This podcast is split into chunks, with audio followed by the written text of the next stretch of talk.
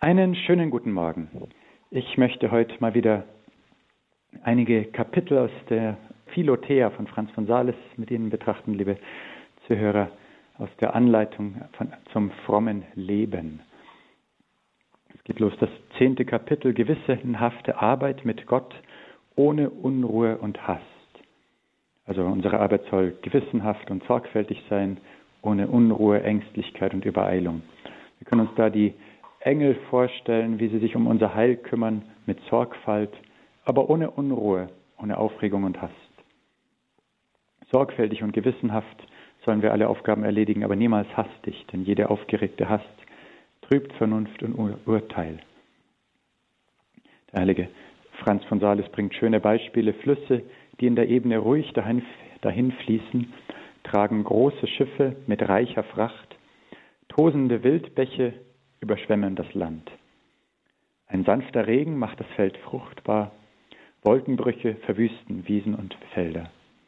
Wir arbeiten rasch genug, wenn wir gut arbeiten. Und der heilige Franz gibt uns den Rat, mach es wie die kleinen Kinder.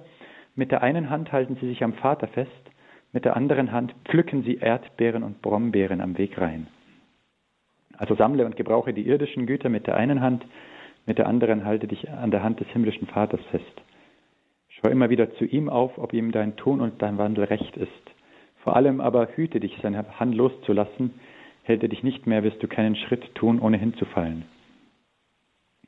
Bei gewöhnlicher Beschäftigung, die kaum Aufmerksamkeit verlangt, da ist es gut, wenn wir mehr auf Gott schauen als auf unsere Arbeit.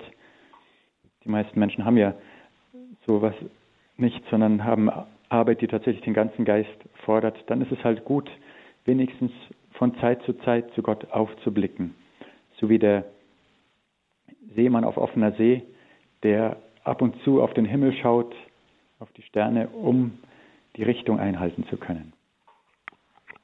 So viel zur gewissenhaften Arbeit. Dann elftes Kapitel der Gehorsam. Vollkommen macht uns allein die Liebe. Gehorsam Keuschheit und Armut sind die drei großen Mittel, drei große Mittel, wie wir die Liebe leben können. Der Gehorsam weiht das Herz, die Keuschheit den Leib und die Armut den Besitz der Liebe und den Dienst Gottes. Es gilt zu unterscheiden zwischen gebotenem und freiwilligem Gehorsam. Gebotener Gehorsam, den schulden wir kirchlicher und weltlicher Obrigkeit, Vater und Mutter, Lehrern, Vorgesetzten. Und da sagt Franz von Sales, also es ist gut, auch ihren Ratschlägen, Wünschen und Meinungen zu folgen. Also was Gehorsam anbelangt, da finde ich auch gut eine Sache, die ich von Ignatius von Loyola kenne. Ich habe es leider nicht mehr gefunden, wo er das schreibt. Also er sagt, wenn ich einen Auftrag bekommen habe, dann nicht zu sagen, Mai, ich muss das halt machen, weil er sich das einbildet, der Chef, sondern eben versuchen, die Gründe zu verstehen, warum er diesen Auftrag gibt, damit ich dann auch mit innerer Überzeugung das tun kann. Das ist eigentlich Gehorsam. Und Gehorsam zu lernen, sagt jetzt wieder Franz von Sales, hilft es auch, also gib gern dem Willen gleichgestellt danach, passe dich den Wünschen deiner Untergebenen an. Dann freiwilliger Gehorsam, den kann man einem Beichtvater, einem Seelenführer versprechen. Und Franz von Sales sagt, bitte deinen Beichtvater, dass er dir Andachtsübungen vorschreibe, dann hast du praktisch doppelten Gewinn. Einerseits ist es ein Werk der Frömmigkeit und ein Werk des Gehorsams. Dann das nächste Kapitel zur Keuschheit. Also da es ja heute, wo 30 Prozent des Datenverkehrs im Internet Pornografie ist, ist die Situation natürlich um einiges anders als zur Zeit des heiligen Franz von Sales. Schauen wir mal, ob er uns heute noch was zu sagen hat. Franz sagt, nichts ist schön außer durch die Reinheit. Es ist niemals erlaubt, seinen Leib zu irgendeinem unkeuschen Vergnügen zu missbrauchen. Nur in der rechtmäßigen Ehe ist der sinnlichen Lust Raum gegeben. Und Franz von Sales nennt drei Stufen der Keuschheit. Die erste Stufe, sich jeder sinnlichen Lust enthalten außerhalb der Ehe. Die zweite Stufe, sich soweit möglich aller überflüssigen sinnlichen Freuden enthalten. Und die dritte Stufe, also auch bei den erlaubten sinnlichen Freuden in der Ehe sein Herz nicht an diese sinnlichen Freuden und Vergnügen hängen. Unversehrte Früchte kann man lange bewahren, angeschlagene nur in Honig und Zucker eingemacht. Und so auch beim Menschen, also da, wo die Keuschheit angeschlagen ist, braucht es also hervorragende Frömmigkeit, die Zucker und Honig des Geistes ist. Und wir sollen immer die Überzeugung haben, dass die Keuschheit unvergleichlich, unvergleichlich besser ist als alles, was im Widerspruch zu ihr steht.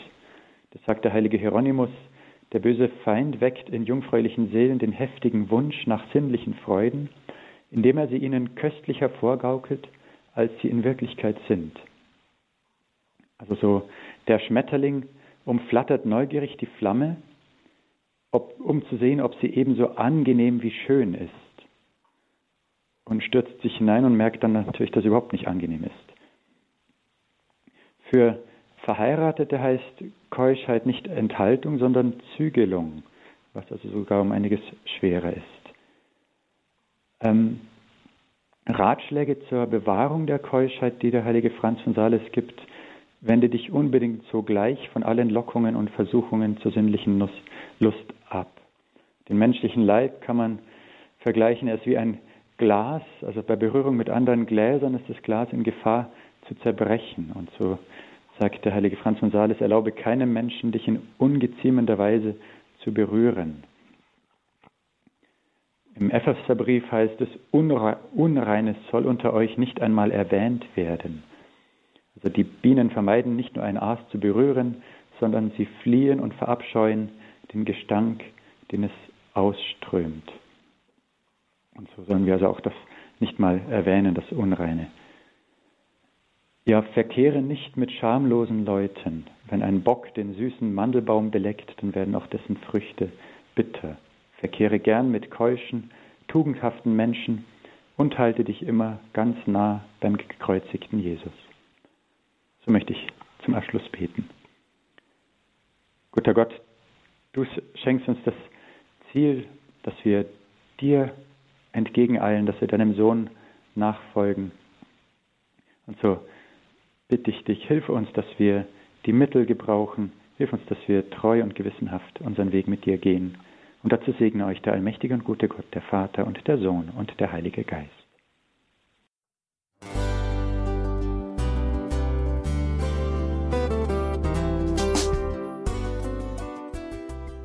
Liebe Zuhörerinnen und Zuhörer, vielen Dank, dass Sie unser CD- und Podcast-Angebot in Anspruch nehmen.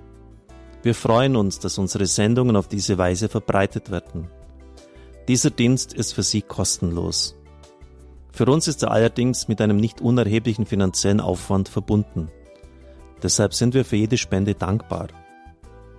Alle Bankverbindungen unserer Spendenkontos können Sie über unsere Homepage horeb.org unter dem Menüpunkt Spenden einsehen. Dort besteht auch die Möglichkeit, online zu spenden natürlich nach den neuesten Sicherheitsstandards.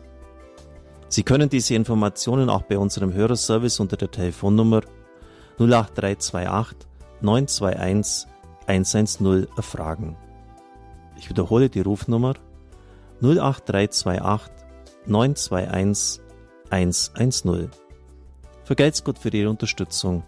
Ihr Pfarrer Kocher.